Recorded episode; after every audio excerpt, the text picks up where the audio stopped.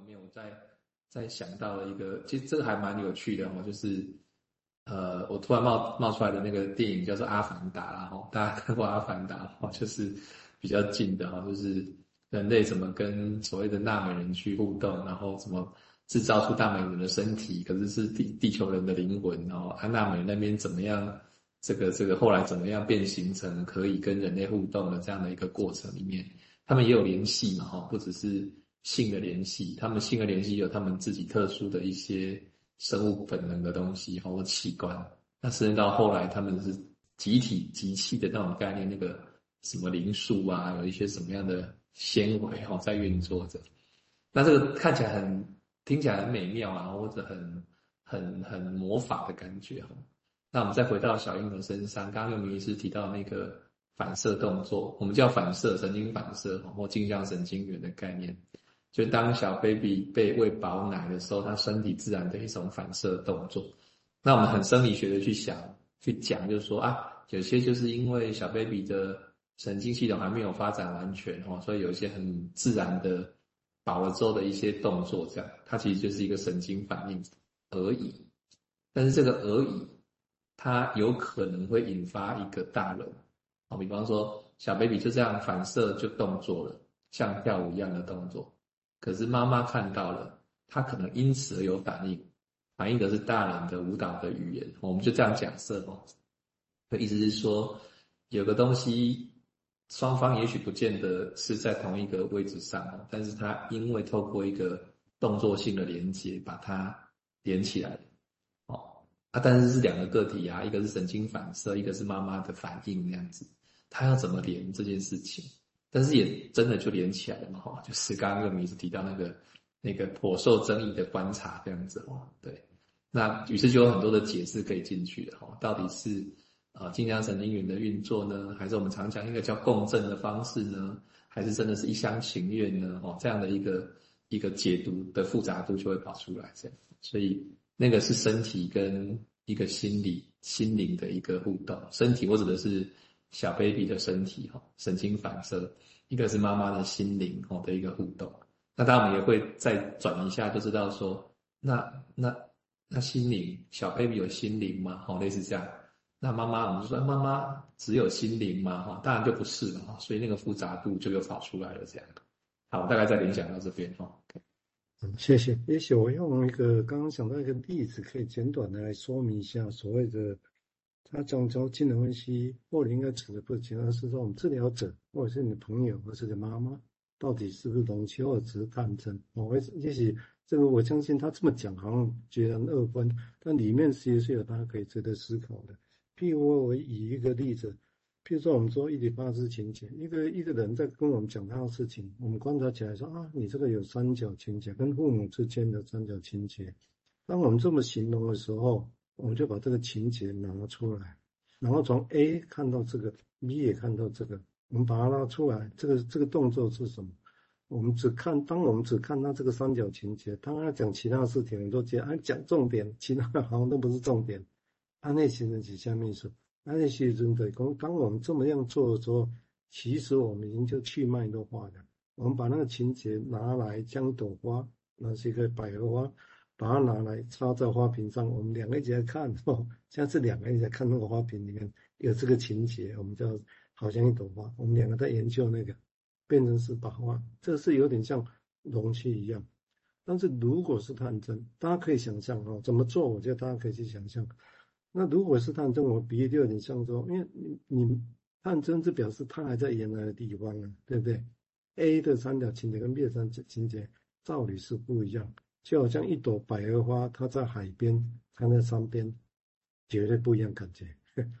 哦，啊，你去看花的时候，当然你可以，我完全只看花，什么都不重要，这样有时候也蛮无聊的，嗯，因为背景都很重要，所以我会觉得用。感天的花瓶，或者是一个探针，我觉得有个比喻，就是那到底我们有没有把这个事情去脉络化？哦，我觉得探针是在原来的地方是没有去脉络化的。哦，那你把它摘来一起看，我们不能说这不是学问，也是啊，把它摘来好好研究，他们两个一直在研究。哦，跟着我们一起走到那个山边，我们一起看，哎，这怎么回事？不太一样，哦，不太一样，但是会有不一样的知识的一个累积的，哦。好，我们接下来请幼明再谈谈，谢谢。当、啊、我又胡思乱想啊，在讲那个探针的时候，哦，我又想到那个中医在针灸，就是诶、有一根针插在那边的时候，有一种酸痛感被引发出来。我想说，这个针它到底是不是这个酸痛感的容器，还是是刺激者？当你会觉得是刺激者，可是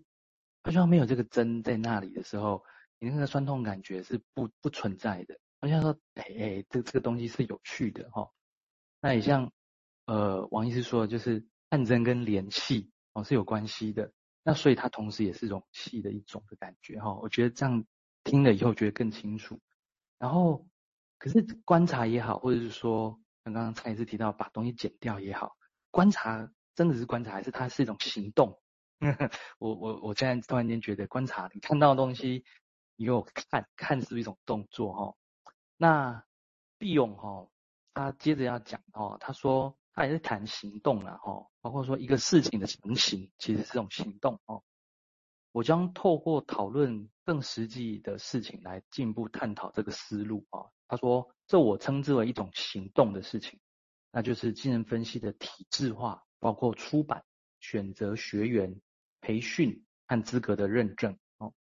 他开始说了，他说近年来哈，establishment 就是机构哦。机构这个使用啊，越来越多了。它指的是说，好像是说国家里面的一群人，他们有一个社会地位、财富、智力或情感天赋，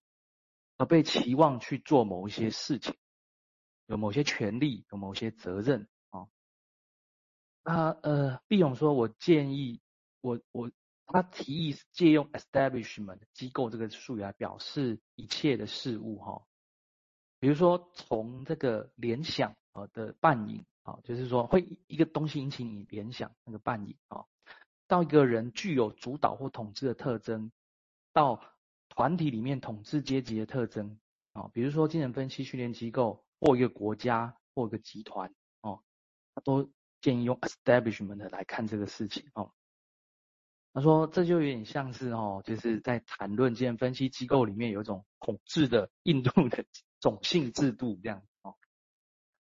那他描述很有意思的，他说机构必须找出并且提供某种替代物去给天才者 genius 啊、哦，就是说有 genius 这个东西，那团体机构必须要找出来，并且提供某一种替代，什么什么替代这个可以讨论，但是他提供一种替代给这些天分者哦。他具争议性的活动是颁布规则，在宗教活动里面称为教条，科学团队团体中称为定律。Laws 啊，比如说啊，某种事情的本质，或是某种东西要怎么看，某种透视法哦。而这件事情呢，就是要造福那些不是天才的人啊，不是天生并没有适合当天才的人，而他们能够有这些经验以后呢，他们可以成为代理人，拥有并且传授精神分析知识。好，我原先先切到这边是因为时间关系，然后我讲一下大家一些想象，就是说。呃，我继续引用 Alice 她话哈，在说，因为毕勇在谈的事情好像是在谈说，嗯，在一个，在一个形成某种东西的过程里面，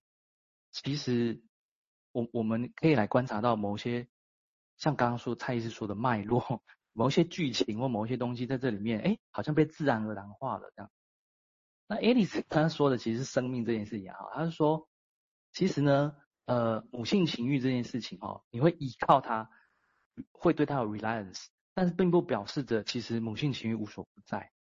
而是因为母性情欲会让人关注说，把生命这件事情释放到世界上，同时陪伴着生命这样子，这有点像是某种天分，透过这个定律去适用在孩子身上，孩子学会了某种生命继续的可能性这样哦。